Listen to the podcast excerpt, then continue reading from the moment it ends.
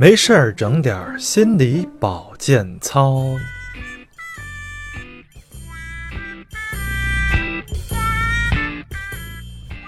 人之初，性本善，性相近，习相远。上一篇我们讲到了路西法效应，从斯坦福监狱实验中呢，我们看到了正常健康的人一步步的成为了恶魔。就像路西法成为堕落天使一样，为什么会出现这样的结果呢？今天我们就来分析一下。在这里呢，要讲到几个心理学现象：从众心理、盲从权威和去个性化。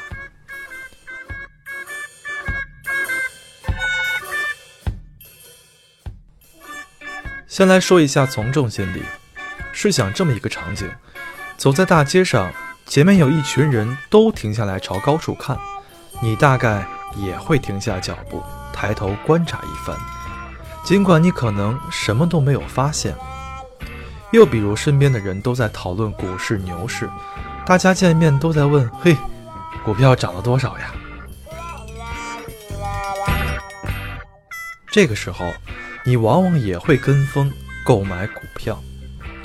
这些现象都说明了个人在群体中时常表现出的一种心态——从众心理。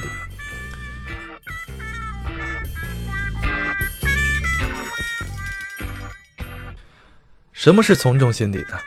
从众它指的是个人在社会群体的压力下，放弃自己的意见，转变原有的态度，采取和大多数人一致的行为。社会心理学家所罗门·阿西呢做过多次关于知觉的从众实验，受试者和实验的托儿呢一起估计三条线段中哪条的长度和标的线段是一样长的。七个托呢会先给出错误答案，第八个是真正的受试者，于是他就犯难了。十八道题目当中有十二道题是类似这样的题目，在参加实验的人当中呢。结果只有百分之二十的人能自始至终坚持自己的独立性，其他的都跟着人云亦云，随波逐流了。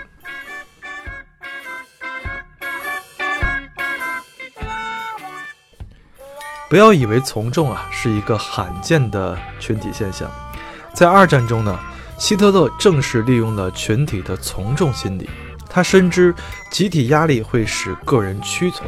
利用群体庞大的数量制造的集体心理，混淆了正确和错误的观念。很多人在群体的压力下呢，默默地选择了扣动扳机，带来了悲惨的结局。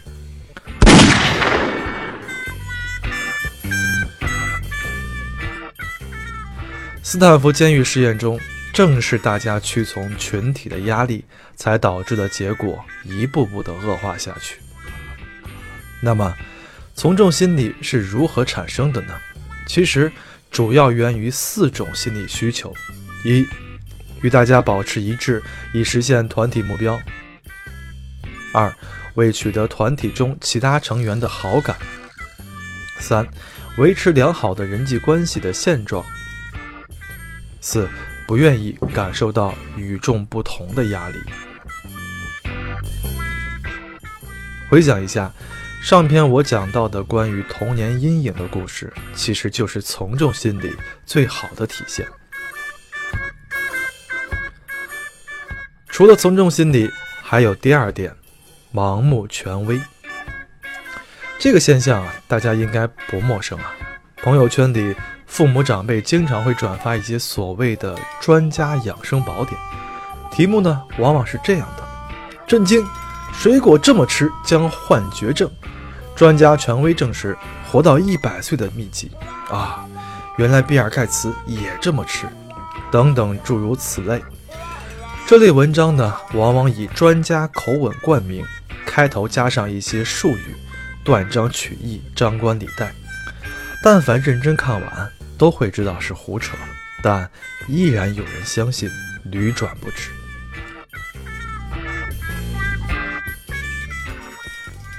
这不是因为我们父母长辈不够聪明啊，而是文章冠以专家字眼后，大脑相对于理性思考，不如全盘接受来得更省心一些。加上我们那个年代，学校也很少培养孩子的批判思维，相反，都是以灌输式、以听老师的话才是好孩子为评判标准。罗永浩曾经讲过，自己小时候啊，卓而不群，总喜欢反驳老师。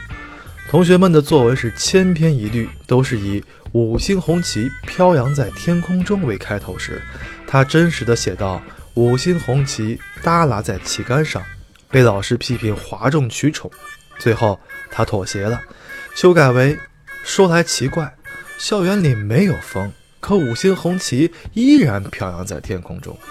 最后呢，引得老师暴跳如雷。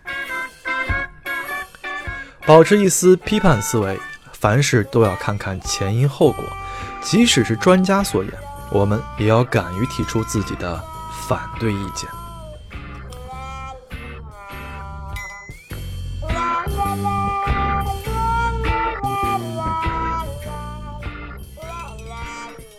最后还要讲到去个性化。去个性化是指在正常的情况下，个人不会去做的事情，一旦放到群体中，个人丧失其同一性和责任感，就会做出自己不会去做的一种现象。俗话说“酒壮怂人胆”，把酒换成群体，俗话依然成立。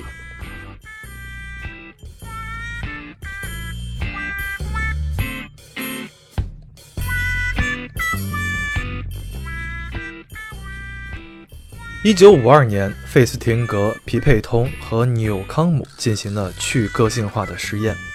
他们要求呢，各组男大学生在两种条件下议论自己父母的缺点：一种条件是被试身带名签，互称姓名，在明亮的教室里进行，这是可辨认组；另一种条件下，被试身着长袍，头戴面罩，只露出眼睛和鼻孔。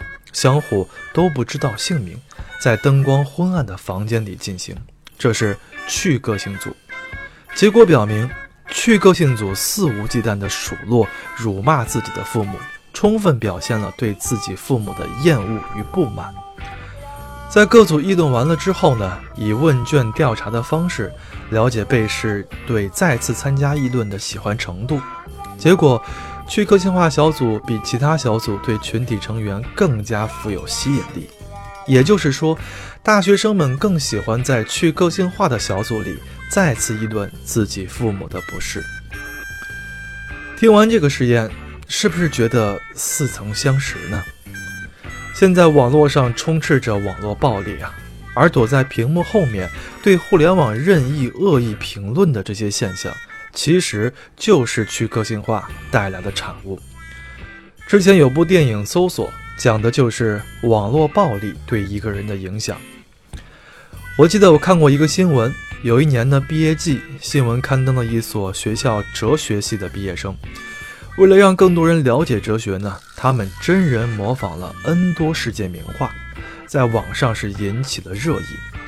我看评论时，除了对此行为鼓励点赞的。还有些网友提出质疑：为什么要模仿国外名画？怎么就不能模仿中国画呢？一群西洋狗！呃，这么评论很不公平啊！因为中国呢都是山水鱼鸟风景图，你让他们模仿什么？模仿个鸟啊！这种现象呢屡见不鲜，而在网上恶意谩骂、攻击别人的人，在现实生活中，也许。只是一个朝九晚五、人畜无害的上班族而已。怎么解决这些问题？郭德纲说过一句话：“不是爱骂吗？可以呀，都实名，写上自己的家庭住址，看看还骂不骂？”虽然极端，但也是道出了事物的本质。好了。这两期通过路西法效应，我们讲了在群体中的一些心理现象，从众心理、盲从权威和去个性化，也希望在生活中呢，类似斯坦福监狱试验的这样悲剧不再上演。